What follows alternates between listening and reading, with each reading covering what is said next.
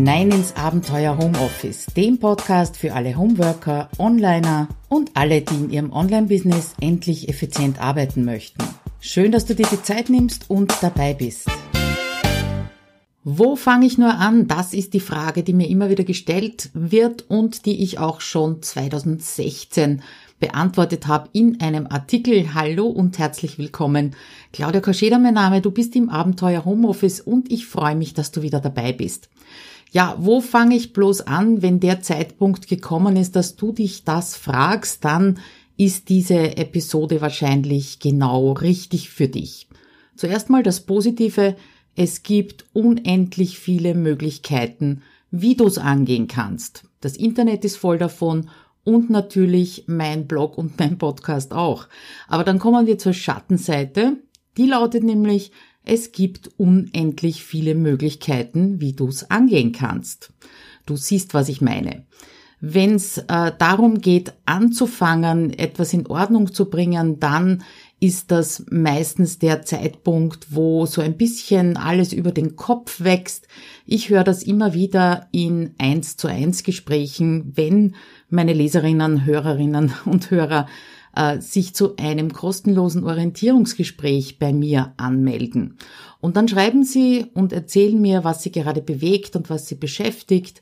Und dann bekomme ich alles aufgezählt, was sie machen möchten, was ansteht, welche Altlasten sie mit sich herumschleppen. Und ja, es kommt durchaus vor, dass ich dann die Luft anhalte, wenn ich diese E-Mails lese, weil einfach dieser Druck rüberkommt. Der Druck, unter dem diese Menschen stehen, alles sofort und gleichzeitig anzugehen.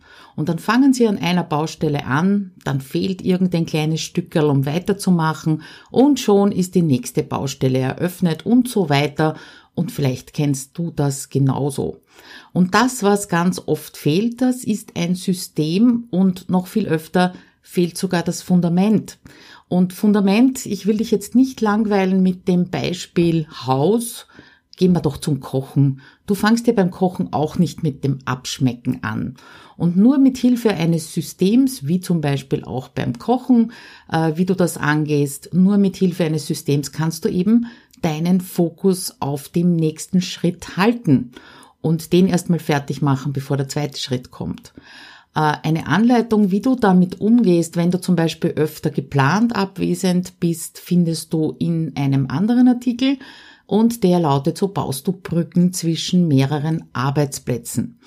Aber egal, ob du bereits eine Grundstruktur in deiner Arbeit im Homeoffice hast oder nicht, die allerersten Schritte können immer gleich aussehen und darum habe ich sowas wie einen, ja, eine Art von Erste-Hilfe-Plan für dich zusammengestellt. Der erste Schritt lautet, räume deinen Schreibtisch auf.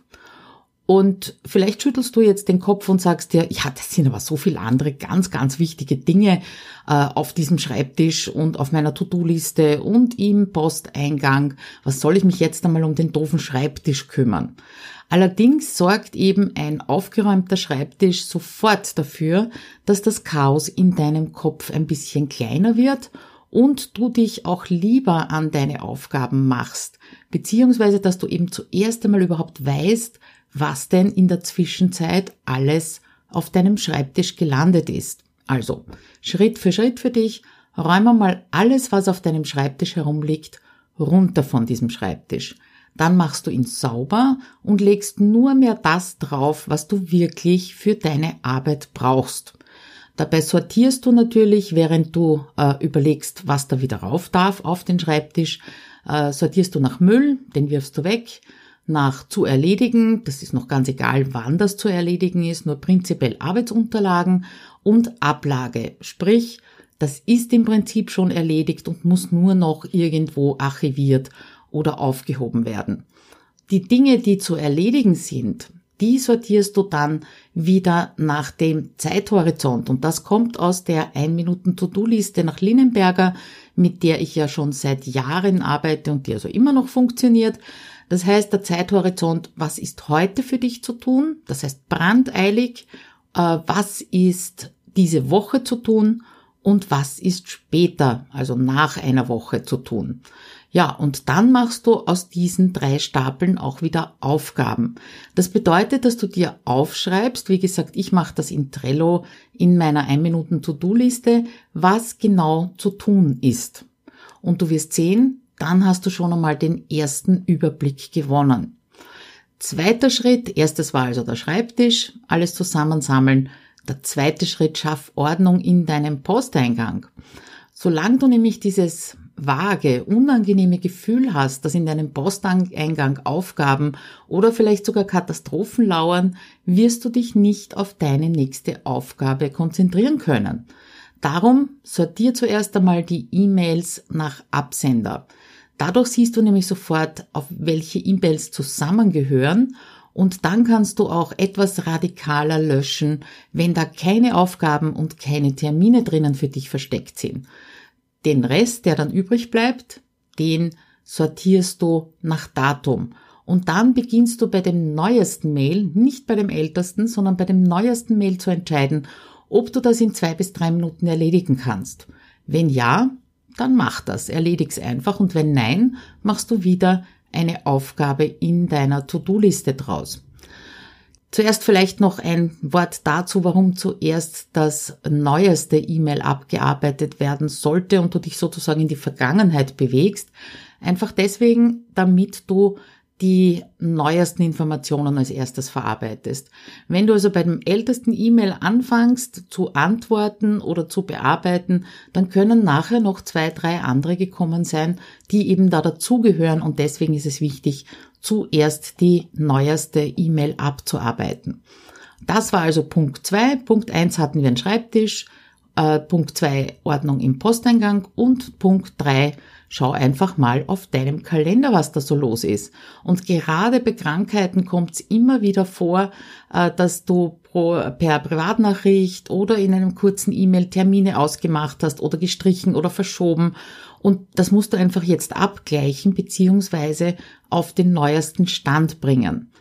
Wenn sich jetzt aus der Aufräumaktion vom Schreibtisch oder aus dem Posteingang Termine ergeben haben, hast du die auch wirklich eingetragen, Fragezeichen, in deinen Kalender. Was steht sonst an Terminen diese Woche an? Kannst du sie alle einhalten? Bist du ganz sicher? Oder wäre es besser, ein paar davon zum Beispiel zu verschieben, bis du wieder alles aufgeholt hast, was eben so liegen geblieben ist? Und noch eine spannende Frage, wie viel Zeit hast du überhaupt dann nach diesen ganzen Terminen in dieser Woche zur Verfügung, um aufzuarbeiten? Und letzte Frage, bist du auf die Termine auch gut vorbereitet oder ergeben sich daraus Vorbereitungsaufgaben? Auch dann heißt wieder, mach eine wirkliche Aufgabe drauf und schreib das einfach auf. Vierter Schritt, überprüf deine Projektplanung, wenn du so etwas hast äh, und Projekte dürfen sich immer wieder verschieben beziehungsweise dürfen auch einfach nicht durchgeführt werden. Und als Beispiel habe ich erst vor kurzem eine Mail bekommen, in der eine Anbieterin ihre Challenge um eine Woche verschoben, verschoben hat, weil sie einfach krank geworden ist. Und wie gesagt, das ist möglich. Und das geht auch ganz ohne schlechtes Gewissen oder die Angst, dass sich dann alle Interessentinnen und Interessenten abwenden könnten.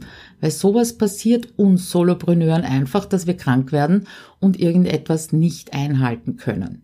Ja, du kannst Projekte verschieben, du kannst sie neu planen, wie gesagt, auch einfach streichen, wenn du eben durch irgendein Ereignis aus der Bahn geworfen wurdest.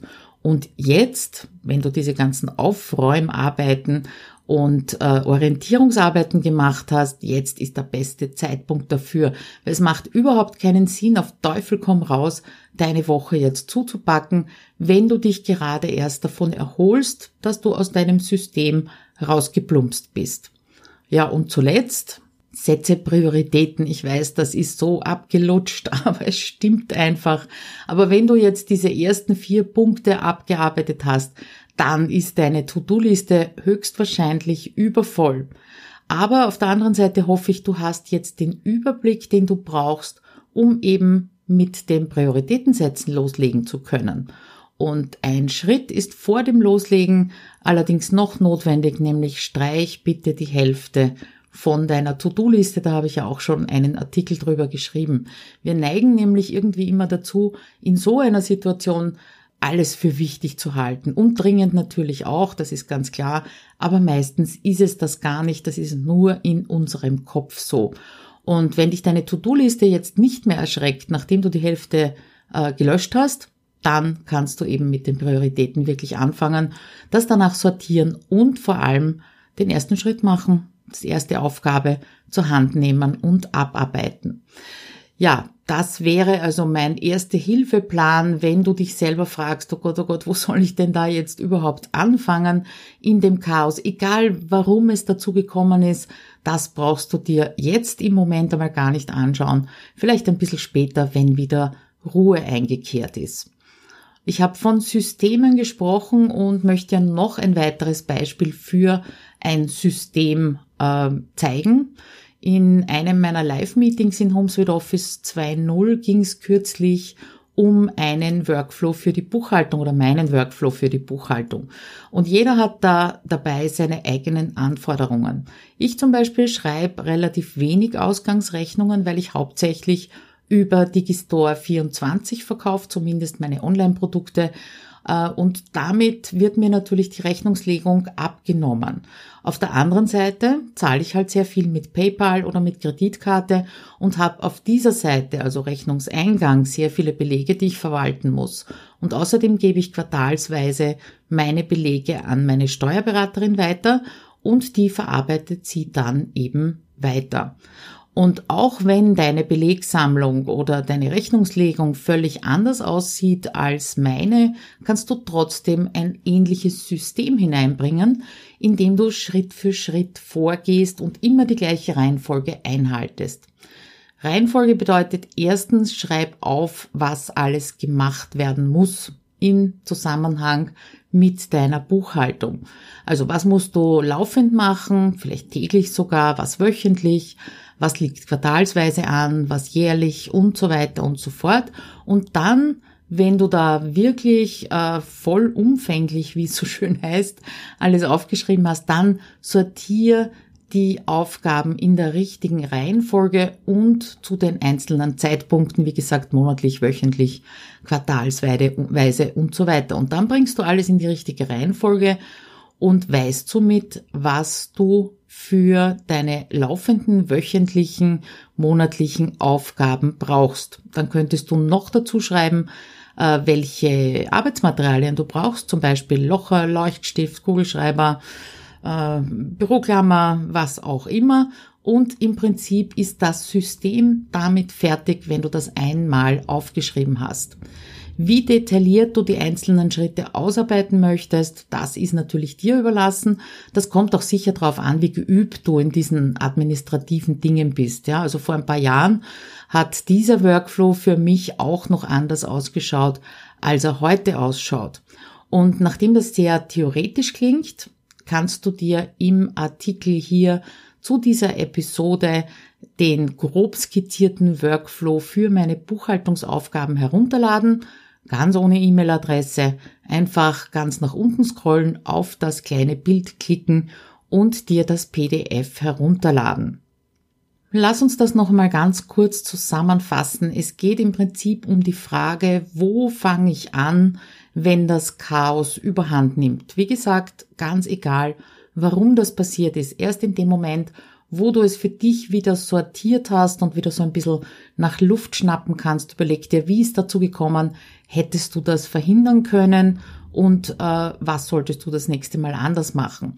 Aber egal, warum es passiert ist, geh in ganz eindeutig definierten Schritten vor, als erstes kümmere dich um deinen Schreibtisch, räum den ab, schau, was alles drauf herumliegt, mach eine Liste von den Aufgaben, dann machst du dasselbe mit deinem Posteingang, schaust auf deinen Kalender, ob alles ajour ist, überprüfst die Projektplanung und dann streichst du die Hälfte und setzt für den Rest Prioritäten und fangst einfach an, Nummer eins abzuarbeiten und wenn die fertig ist, weitergehen zu Nummer zwei. Vielleicht hilft dir diese kleine Anleitung auch für andere Eventualitäten für dich ein System aufzusetzen und damit auch wieder schneller einzusteigen. Ja, also immer wenn du irgendwo rausgeplumpst bist, wenn es da vorher ein System gegeben hat für dich, dann wird es natürlich wesentlich leichter, da auch wieder einzusteigen, vor allem dann, wenn du es schriftlich für dich festgehalten hast. Und obwohl ich dir hier ein paar Tipps hinterlassen habe, ist der wichtigste eigentlich noch nicht genannt worden. Und der wichtigste ist, fang an, verschaff dir einfach einen Überblick, Kehr zu deinen Routinen zurück, die dir schon mal gut getan haben und starte los und äh, ja, verbring nicht zu viel Energie damit, dich darüber zu ärgern, dass das, was passiert ist, einfach jetzt passiert ist. Das ist nämlich Vergangenheit und daran kannst du nichts mehr ändern.